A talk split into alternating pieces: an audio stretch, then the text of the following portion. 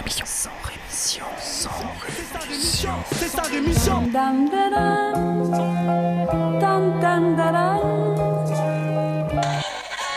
Cracheur de mon sang rémission. Des médias en masse, leur discours fout des audits. Tu parles du bruit et des odeurs, les plus polis parlent d'exotisme. Équipe d'acharnés sans rémission, pourquoi on se calmerait?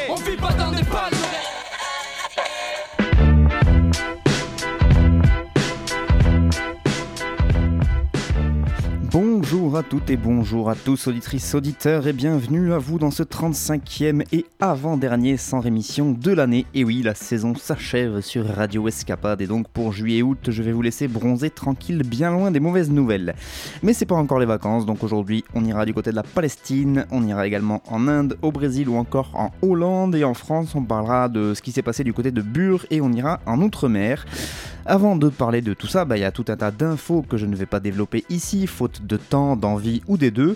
Donc aujourd'hui, je ne vous parlerai pas de violence policière, je vous en parle assez tout au long de l'année, mais il faut juste que vous sachiez que la France a été condamnée par la Cour européenne des droits de l'homme à verser 30 000 euros pour dommage moral à la fille d'Ali Ziri, un retraité algérien mort en 2009 après une interpellation plus que musclée par la police. Et toujours dans ce domaine, vu que c'est quand même une de nos principales spécialités, sachez que la Cour d'appel de Paris a condamné la semaine dernière deux policiers à des peines de 7 à 18 mois de prison avec sursis, rassurez-vous, euh, pour avoir blessé au flashball deux manifestants du côté de Montreuil, dont l'un a perdu un œil.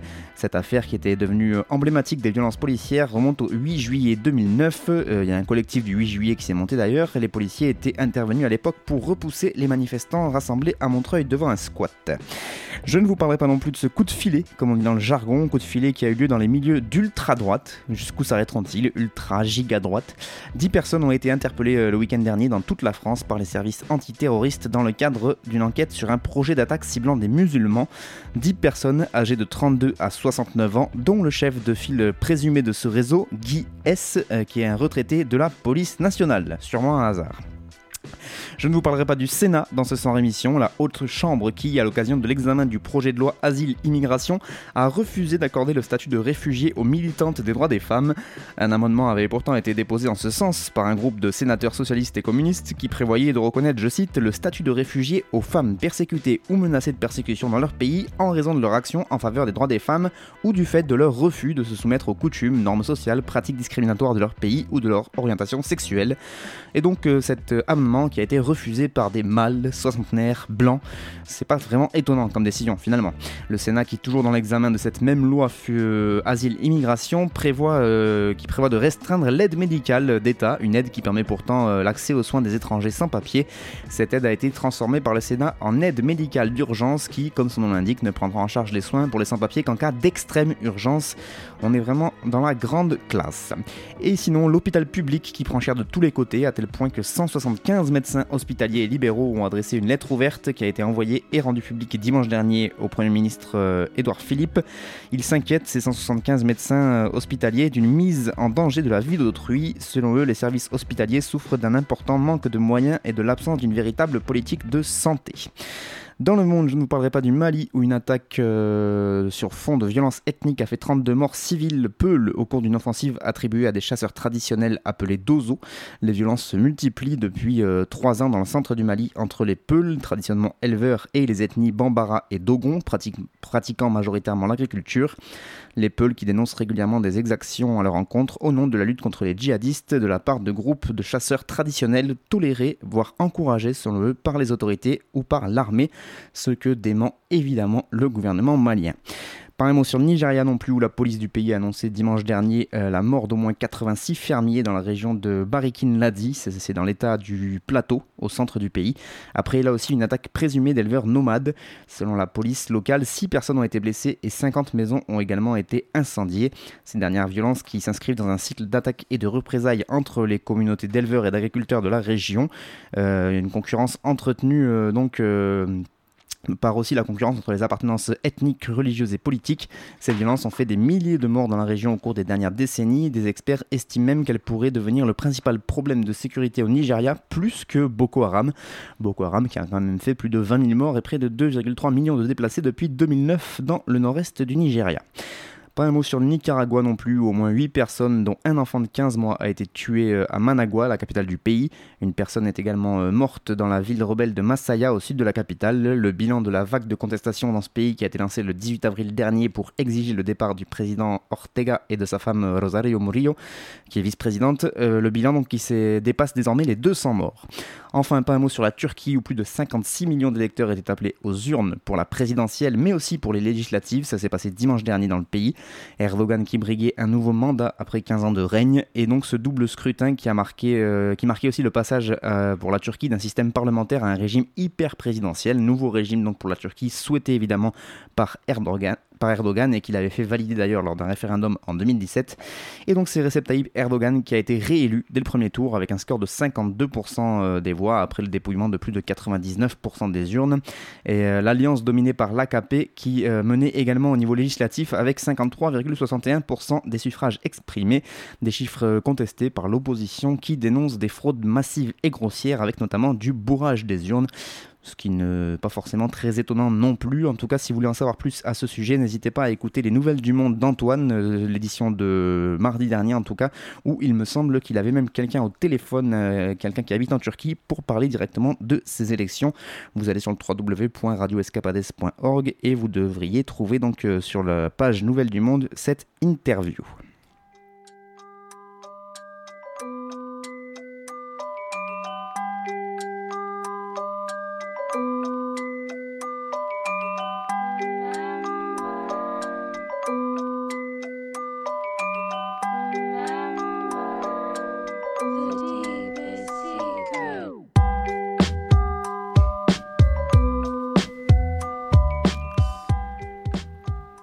Allez, on commence en Palestine avec l'Agence des Nations Unies pour les réfugiés palestiniens qui est confrontée à une grave crise financière.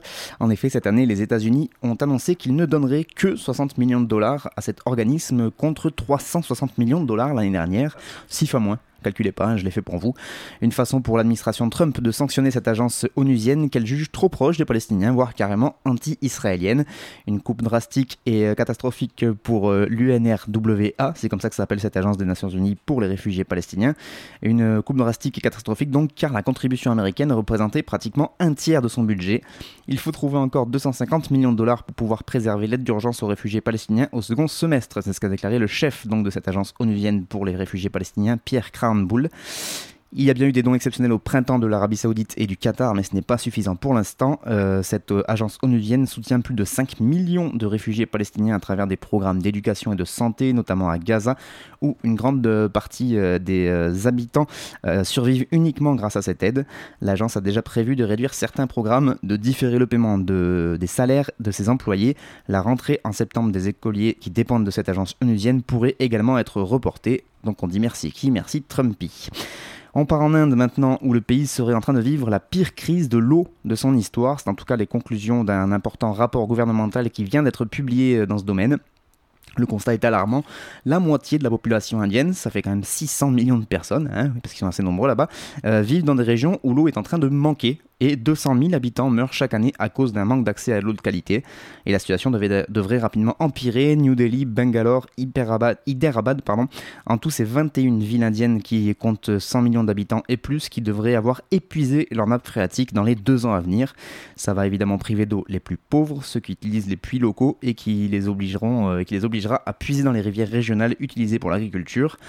Le bétonnage acharné des villes empêche les eaux de pluie de recharger les sols et les citadins indiens n'ont pas appris à économiser cette ressource. Pour le professeur Kaji Joy, chercheur spécialisé dans l'eau au sein du centre Sopecom, il faut redéfinir la gestion de l'eau urbaine. Je cite Les autorités ne donnent pas assez d'importance aux sources d'eau locales comme les nappes phréatiques, les lacs, l'eau de pluie ou les recyclages des eaux usées, et l'essentiel de l'eau urbaine vient donc de l'extérieur alors que cela ne devrait être une source secondaire.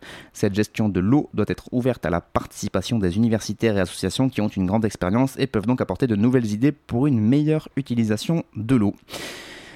Direction le Brésil maintenant, et même plus précisément directement dans les favelas de Rio, où les opérations de police, souvent appuyées par l'armée, font désormais partie du quotidien et les morts aussi, du coup, forcément. Un adolescent de 14 ans qui se rendait à l'école a été atteint par une balle perdue et six autres personnes ont également été tuées dans une vaste opération dans la plus grande favela de Rio, le complexe de Mare. Les forces de l'ordre sont entrées, protégées par des blindés et des hélicoptères dans ce quartier où vivent plus de 100 000 personnes. La mort du jeune collégien a provoqué la polémique dans le pays. Les victimes de balles perdues sont pourtant devenues régulières. Les violents combats entre soldats, policiers et trafiquants de drogue n'ont cessé d'augmenter ces derniers mois. Et le plus beau, évidemment, c'est que ces interventions de l'armée dans la vie politique de Rio de Janeiro n'a pas permis, évidemment, de diminuer la criminalité ni l'insécurité qui atteint tous les quartiers de la ville. Près de 1800 soldats, souvent le visage masqué et lourdement armés, ont dû envahir tout récemment une favela qui surplombe les plages populaires pour tenter de reprendre le contrôle de cette région stratégique pour la vente de drogue. Direction la Hollande maintenant, où, contrairement à plusieurs de ses voisins européens, comme la Belgique ou la France, euh, le pays, euh, donc les Pays-Bas, voient leurs prisons se vider depuis plusieurs années. Euh, du coup, doté de capacités pénitentiaires surdimensionnées face à une population carcérale qui se raréfie, pas mal de tôles néerlandaises vont devoir mettre la clé sous la porte. Et oui, ça peut paraître étonnant vu de France. Le financement de prisons vides coûte des millions d'euros par an qui sont prélevés sur les impôts des contribuables, a justifié le ministre de la Protection de l'État de droit Sander Decker en annonçant donc la fermeture prochaine de quatre centres pénitentiaires dans le pays. Alors que les maisons d'arrêt néerlandaises disposent aujourd'hui d'une capacité d'accueil de 13 600 prisonniers à peu près, eh bien pas plus de 9 800 cellules seront occupées d'ici 2023, soit près de 4000 cellules vides d'ici à 5 ans, selon les prévisions euh, hollandaises. Prenant toutefois en compte et en considération un dérapage possible de la criminalité d'ici là, le gouvernement a décidé de conserver une marge de flexibilité puisque la fermeture planifiée de ces quatre prisons ne se traduira que par la disparition de 1500 places. Voilà, ils en gardent un peu de côté quand même. Une désertification carcérale que connaissent les Pays-Bas et qui s'explique par différentes raisons, notamment la baisse de la criminalité, comme les statistiques euh, néerlandaises l'indiquent. Euh, au-delà de ça, étant peu convaincus de l'efficacité des séjours en milieu carcéral, les magistrats néerlandais ont fait preuve d'une approche assez pragmatique et on peut dire presque un peu progressiste en matière répressive. Ainsi, plus que quasiment partout ailleurs en Europe, la surveillance des prévenus au moyen de bracelets électroniques est devenue monnaie courante dans ce pays. Par ailleurs, les juges néerlandais s'avèrent beaucoup plus enclins à prononcer des peines de substitution, notamment les travaux d'intérêt généraux, avant que de mettre les gens en tôle. Et donc voici plusieurs années pour venir à, bout du surplus de leur capacité pénitentiaire.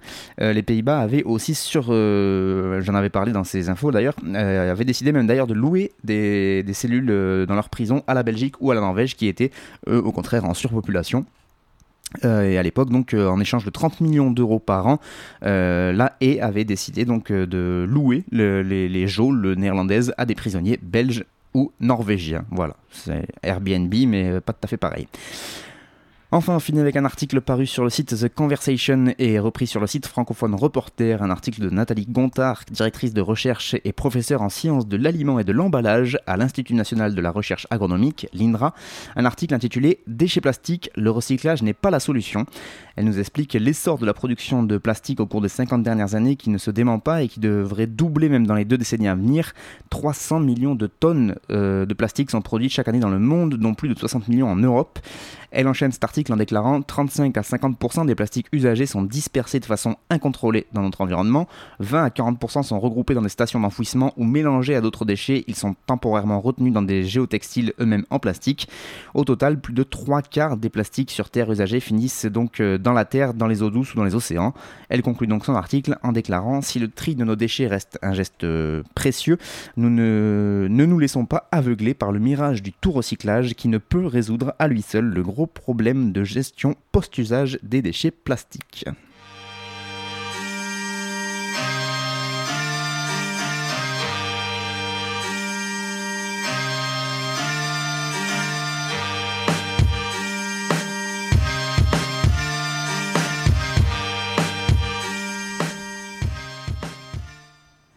On commence ces informations nationales avec un tour du côté de Bure et les appels et autres communiqués de soutien qui fleurissent un peu partout.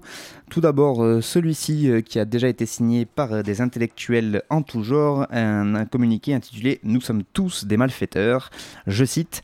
Les opposants au projet d'enfouissement de déchets nucléaires de Bure ont récemment fait l'objet d'une vague de perquisitions et d'arrestations sans précédent. Dans le cadre d'une enquête ouverte l'an dernier, une commission rogatoire permet désormais de procéder à des perquisitions audition, interpellation de toute personne ayant été en relation, même ponctuelle, avec les opposants au projet.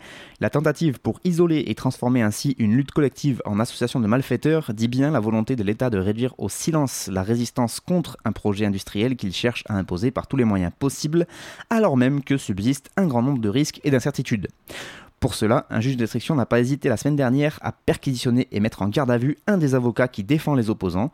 Bien que celui-ci ait été relâché, pour l'instant sans charge, on peut s'inquiéter du procédé qui consiste à priver des militants de leur défense au moment même où plusieurs d'entre eux et d'entre elles faisaient l'objet d'une garde à vue. Nous, intellectuels, auteurs, chercheurs, artistes, éditeurs, éditrices, journalistes, avocates, avocats, scientifiques, élus, amis, n'acceptons pas ces méthodes, nous exigeons donc l'abandon des poursuites contre les opposants et la fin des opérations d'intimidation. Nous appelons à organiser et ou à rejoindre des rassemblements euh, le mercredi 27 juin prochain à 19h. Euh, donc euh, à l'appel de plusieurs associations de lutte partout en France et ailleurs pour faire corps ensemble face à la répression de l'État, une large solidarité est plus que jamais nécessaire. Si les chouettes et les euh, hiboux de Bure devraient constituer une association de malfaiteurs, nous en ferions partie. Voilà, c'est un appel donc pour ceux qui écoutent en direct, effectivement, c'était ce mercredi 25 juin, c'est donc déjà passé. Sachez qu'il y a un autre communiqué qui a été signé cette fois par les gens de Sortir du nucléaire, mais aussi par des associations qui sont sur place, comme Bure Zone Libre, Bure Stop 55, Cédra 52 et Audra. Tout ça, c'est des noms d'associations qui luttent contre ce projet de Bure d'enfouissement des déchets nucléaires.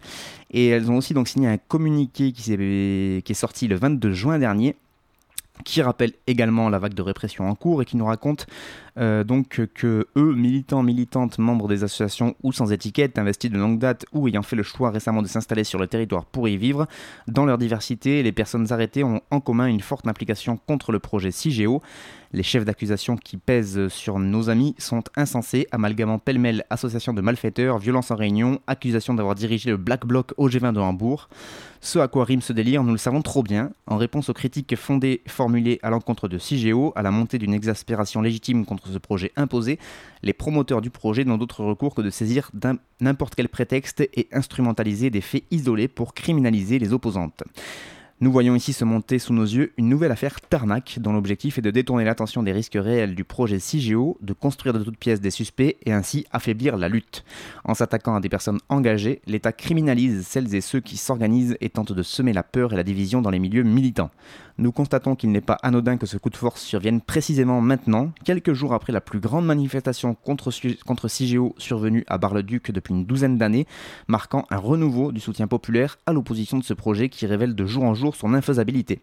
Alors même que des ateliers devaient avoir lieu cette semaine à Bure pour ancrer la mobilisation dans la durée, si cette mobilisation qui prend de l'ampleur gêne, c'est bien que le gouvernement est aux abois. L'État réprime aujourd'hui ce qu'il a tenté d'étouffer pendant des années. Il n'est pas anodin non plus que la répression frappe alors que la filière nucléaire est en pleine déconfiture, les failles de CIGEO ne faisant que s'ajouter au retard de l'EPR de Flamanville et aux difficultés économiques d'EDF qui poursuit sa fuite en avant et refuse de fermer des réacteurs. Nous ne nous laisserons pas intimider, nous appelons toutes celles et ceux qui se reconnaissent dans cette lutte à dénoncer cette répression et à ne pas être dupes des discours du gouvernement. Et donc ils appellent aussi, euh, ils appelaient aussi pardon, un rassemblement euh, donc euh, ce 27 juin, le 27 juin dernier, donc cette semaine, à partir de 19h dans toute la France. Et puisqu'on parle de nucléaire, d'ailleurs, sachez que l'ASN, l'autorité de sûreté du nucléaire, a rendu public jeudi dernier son bilan annuel 2017 du nucléaire pour les installations notamment de la région Auvergne-Rhône-Alpes. C'est là où il y en a quand même un paquet. Euh, enfin, il y a quatre centrales nucléaires pour cette région. Et si trois des quatre centrales nucléaires de la zone ont été considérées par la SN dans la moyenne nationale, euh, on apprend dans ce rapport que toutes ces, euh, toutes ces centrales, donc les quatre, présentent pourtant des lacunes, notamment concernant les risques d'incendie. Ce risque incendie qui est pourtant considéré par la SN comme le risque principal en matière d'exploitation d'une centrale nucléaire. Et pire, pour 2017, l'autorité de sûreté nucléaire observe un relâchement dans les organisations en matière de prévention incendie. Dans la majorité des cas relevés par l'ASN, ce sont des sous-traitants d'EDF qui étaient en charge des tâches à réaliser avec comme exemple révélateur ce qui s'est passé notamment à la centrale du budget le 19 juin dernier, ça a été le 19 euh, juin 2017, pardon, ça a été l'incident le, plus grave pour 2017, un départ de feu dans la centrale du budget qui a eu lieu sur le toit du bâtiment technique qui alimente le réacteur numéro 5. Il a eu lieu lors de travaux d'isolation, des flammes d'un mètre ont alors été constatées, le plan d'urgence interne a dû être déclenché, conduisant au confinement des 1200 personnes qui étaient en poste ce lundi après-midi. Euh, L'ASN note qu'aucun blessé n'avait été à déplorer, il n'a pas été observé de rejet radioactif dans l'environnement bah encore heureux en fait, j'ai envie de dire. Hein, sinon ce serait quand même on ne peut plus grave. Allez, on continue, on finit avec les colonies d'outre-mer, euh, départements d'outre-mer évidemment, hein, avec des nouvelles de deux d'entre elles. La Guyane tout d'abord, où les problèmes du centre hospitalier André Rosemont de Cayenne font régulièrement la une de l'actualité euh, dans ce département d'outre-mer, mais là ça remonte même jusqu'à la métropole, c'est pour vous dire comme euh, la crise est sans précédent. En effet, le 3 mai dernier, 17 médecins urgentistes ont annoncé leur démission en même temps, démission qui euh, va prendre effet le 3 juillet prochain, à la fin du préavis légal des deux mois. Tout a commencé avec le planning de mai, il n'était pas faisable avec certaines semaines à plus de 60 heures pour quasiment tous les médecins, explique le docteur Arthur de Rourcorte, urgentiste depuis 3 ans à Cayenne. Comme partout, le service d'urgence compense les dysfonctionnements du système de santé, c'est ce que déclare le docteur Pierre Chéneau, qui lui est urgentiste et qui est depuis 18 ans employé à l'hôpital de Cayenne. C'est encore plus vrai en Guyane où, en amont de l'hôpital, il y a moins de spécialistes libéraux, de généralistes et de cliniques, et en aval, pas assez de lits et de spécialités à l'hôpital, donc une surcharge de travail en permanence aux urgences, toujours selon le docteur Pierre Chéneau. En mai 2017, les urgentistes avaient déjà saisi la direction euh, donc dans un courrier qui réclamait des recrutements rapides avec déjà une menace de démission, sans résultat.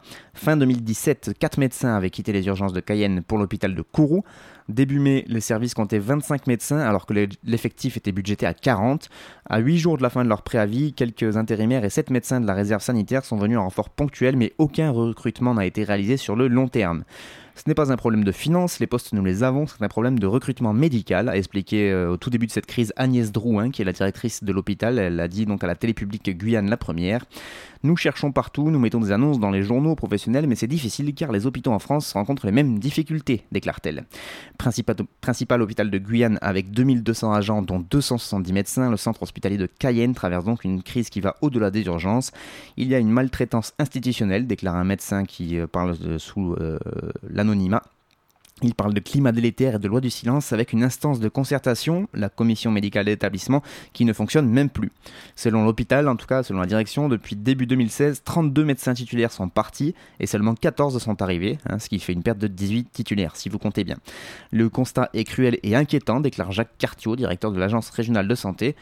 Et pourtant, il y a urgence. Donc, dans un rapport de mars 2017, Pierre Lesteven inspecteur général des affaires sociales et administrateur provisoire de l'hôpital pendant 8 mois en 2016, évoquait déjà un équipement sanitaire de la Guyane qui n'est pas apte à faire face à l'explosion démographique en cours et ne peut satisfaire certains besoins de soins, ainsi qu'une situation de crise sanitaire quasi permanente. Ça, c'était déjà en 2016, donc ils ne pouvaient pas dire qu'ils n'étaient pas au courant. En tout cas, comme quoi, ça a l'air plus facile d'aller essayer de piller l'or en Guyane que d'y construire et entretenir des hôpitaux bien que d'ailleurs le secteur hospitalier se touchait aussi en métropole et qu'il y a des grèves qui se multiplient un peu partout dans tous les hôpitaux de France. Je vous conseille de vous renseigner du côté de chez vous. Et on finit du côté de la Réunion avec juste un petit, chiffre. Pardon. Sachez qu'en 2015, 40% des Réunionnais vivaient sous le seuil de pauvreté. C'est ce qu'a indiqué l'INSEE dans une étude rendue publique la semaine dernière. La pauvreté y est ainsi plus importante de 14% par rapport à l'Hexagone. Le manque d'emploi et de revenus d'activité explique en grande partie cette plus forte précarité. En 2015, seule la moitié des Réunionnais en âge de travailler occupaient un emploi contre deux tiers en métropole. C'est ce qu'indique l'INSEE dans donc ce dernier rapport qu'elle vient de publier. Liberté, égalité, fraternité et blablabla.